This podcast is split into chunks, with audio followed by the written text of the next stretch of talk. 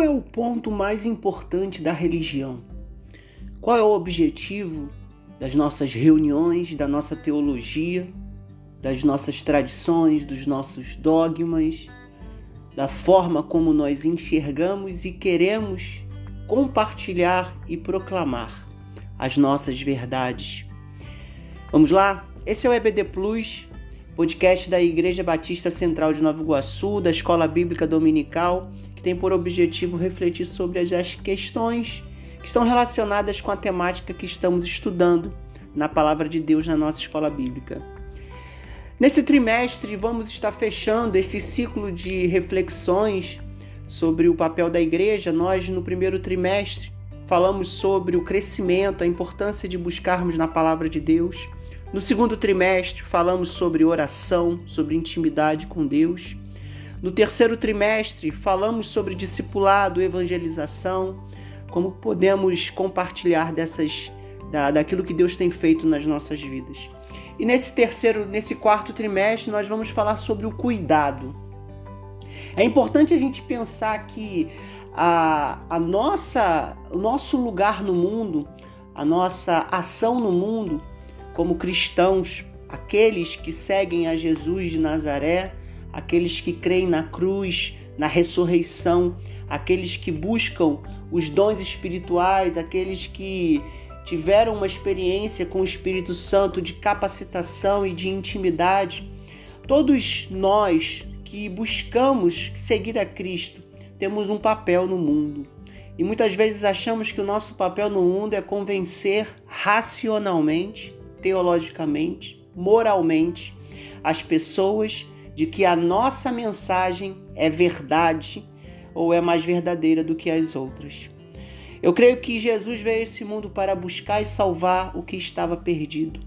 Muitas vezes Jesus estava diante de vários conflitos e confrontos de ideias, e o foco dele sempre foi e continua sendo o ser humano. Por isso a importância não é convencer racionalmente, não é mudar a opinião das pessoas sobre aquilo que ela pensa ser ou deixa de ser, as coisas espirituais ou as, ou as coisas materiais. O foco, o objetivo daqueles que foram convencidos pelo Espírito Santo do pecado, da justiça e do juízo é ter a mesma atitude de Cristo. É transformar a mensagem falada, o verbo, aquilo que foi proclamado em atitude. E essa é a, a grande, a grande virada, é, pelo menos que nós vemos em Jesus no Novo Testamento. Isso fica muito bem representado quando Tiago diz que a religião perfeita e imaculada é cuidar dos órfãos, das viúvas e se abster da, das coisas más deste mundo. Por isso, nesse trimestre, nós vamos falar sobre a mutualidade. Mutualidade como um estilo de vida afinado com os mandamentos do Novo Testamento, a respeito das coisas que os cristãos fazem uns aos outros e uns em favor dos outros, para expressar o seu amor mútuo, a unidade. Por isso, em Efésios 4:3, nós estamos ali focalizando a nossa base, quando diz: façam todo o esforço para conservar a unidade do espírito pelo vínculo da paz. O esforço significa que para conservarmos esta unidade do espírito, precisamos mais do que deixar fluir. É uma atitude que temos que ter. Por isso, mutualidade é o que nós nos esforçamos para fazer uns pelos outros e uns aos outros, para que a nossa igreja, a comunidade local em que expressamos a nossa fé, possa viver em comunhão. O que nos mantém unidos pelo vínculo da paz é a ação espiritual de Deus em Cristo, como Paulo diz, que nós somos chamados ao evangelho, à mensagem da reconciliação, o ministério da reconciliação, em 2 Coríntios 5,18.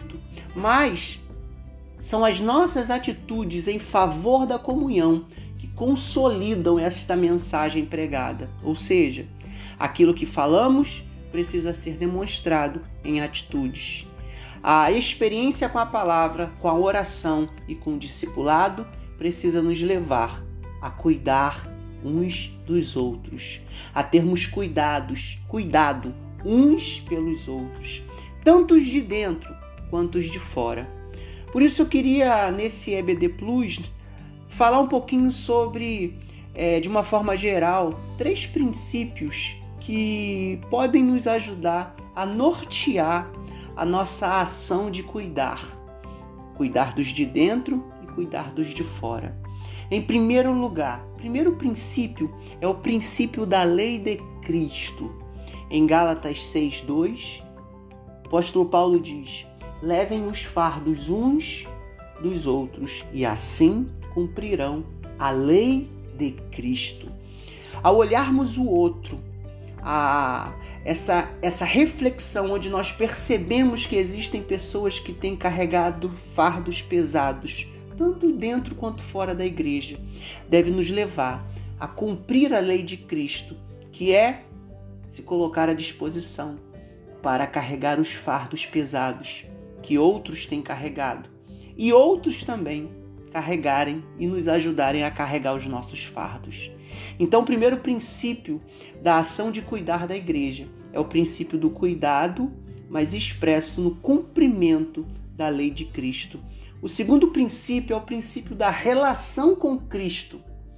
É, em Efésios 4,32, o apóstolo Paulo diz: Sejam bondosos e compassivos uns para com os outros, perdoando-se mutuamente, assim como Deus perdoou vocês em Cristo. Então, Outro princípio da mutualidade, o segundo princípio, é o princípio da relação com Cristo. Se eu tenho uma relação com Cristo e experimentei o perdão e o seu amor, a sua graça e a sua misericórdia, eu também sou levado, impulsionado a perdoar também, a ter compaixão e a ter graça. Então, nesse princípio da minha relação com Deus, eu consigo expressar a minha relação com o próximo. E o terceiro princípio, que é o princípio do corpo de Cristo. Em 1 Coríntios 12, 25, o apóstolo Paulo diz: a fim de que não haja divisão no corpo, mas sim que todos os membros tenham igual cuidado uns pelos outros. Então, nesse princípio do corpo, nós enxergamos o amor de Deus que se materializa na comunidade e não apenas no próximo que está diante de nós, mas no todo da relação do corpo de Cristo. Então, ao olhar a igreja, eu vejo os ministérios, eu vejo as organizações, mas também eu vejo as pessoas que unidas permanecem para cumprir o propósito de Deus de cuidar, cuidar uns dos outros. E esses três princípios, o princípio da lei de Cristo materializado em carregar fardos uns dos outros, o princípio da relação com Cristo materializado no perdão e na misericórdia, assim como Deus nos deu, nós também buscarmos isso para os outros. E o princípio do corpo de Cristo, quando nós conseguimos enxergar que existe uma unidade do corpo e nós precisamos cuidar desta unidade e cuidamos dessa unidade olhando uns pelos outros. Por isso, queridos, nesse trimestre, o cuidado que se manifesta nas atitudes de mutualidade e comunhão é isso que solidifica tudo que aprendemos na Bíblia. É a materialização da nossa fé, o selo que dá credibilidade à mensagem que pregamos e enche de verdade e de vida cada palavra sobre o amor de Deus que proclamamos neste tempo. Que possamos selar tudo que aprendemos esse ano, olhando o próximo a partir da relação que temos com Cristo. E assim agirmos a mutualidade na nossa congregação.